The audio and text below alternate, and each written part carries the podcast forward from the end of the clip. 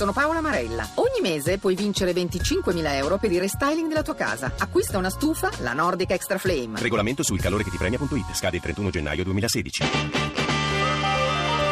RAI GR1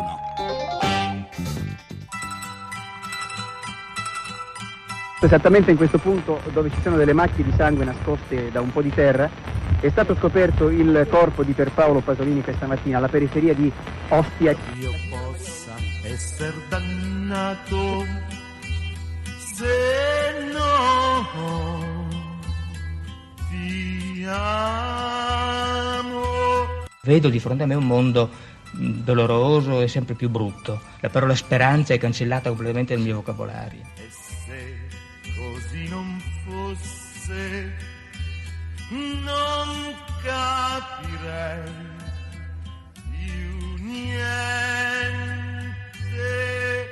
Continuo a lottare per verità parziali, momento per momento, ora per ora, mese per mese, ma non mi pongo programmi a lunga scadenza perché non ci credo più.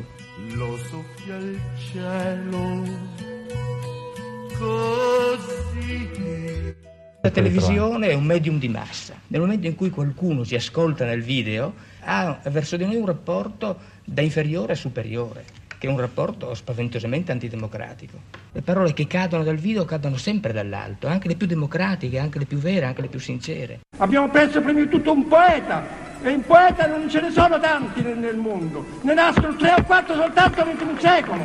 Quando sarà finito questo secolo, Pasolini sarà tra i pochissimi che conteranno come poeta.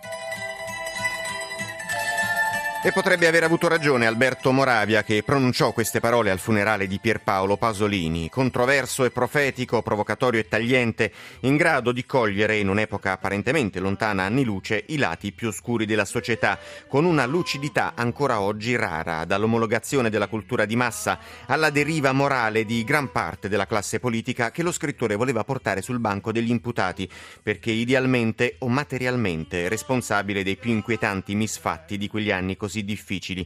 Che siano state proprio queste accuse a costargli la vita o che questa sia solo una delle tante possibili verità sulla notte dell'idroscalo di Ostia, con certezza assoluta probabilmente non lo sapremo mai. Quello che resta è il messaggio di un intellettuale definito scomodo ma difficilmente riconducibile a una singola etichetta e che oggi per tutta la giornata Radio 1 ha scelto di ricordare e di raccontarvi ancora.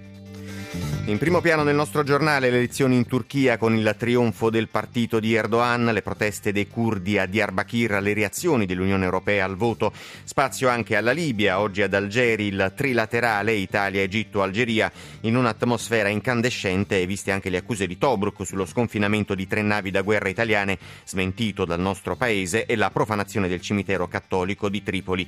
Per la cronaca, il blitz antiusura in Sicilia, 22 arresti, ci sono anche alcuni storici boss di Cosa Nostra. Seguiremo poi la situazione in Sicilia e in Calabria allo stremo per il maltempo. Parleremo dell'ultima gaffa del presidente della Federcalcio Tavecchio e per il calcio giocato l'undicesima giornata di Serie A con il netto successo del Milan sulla Lazio all'Olimpico.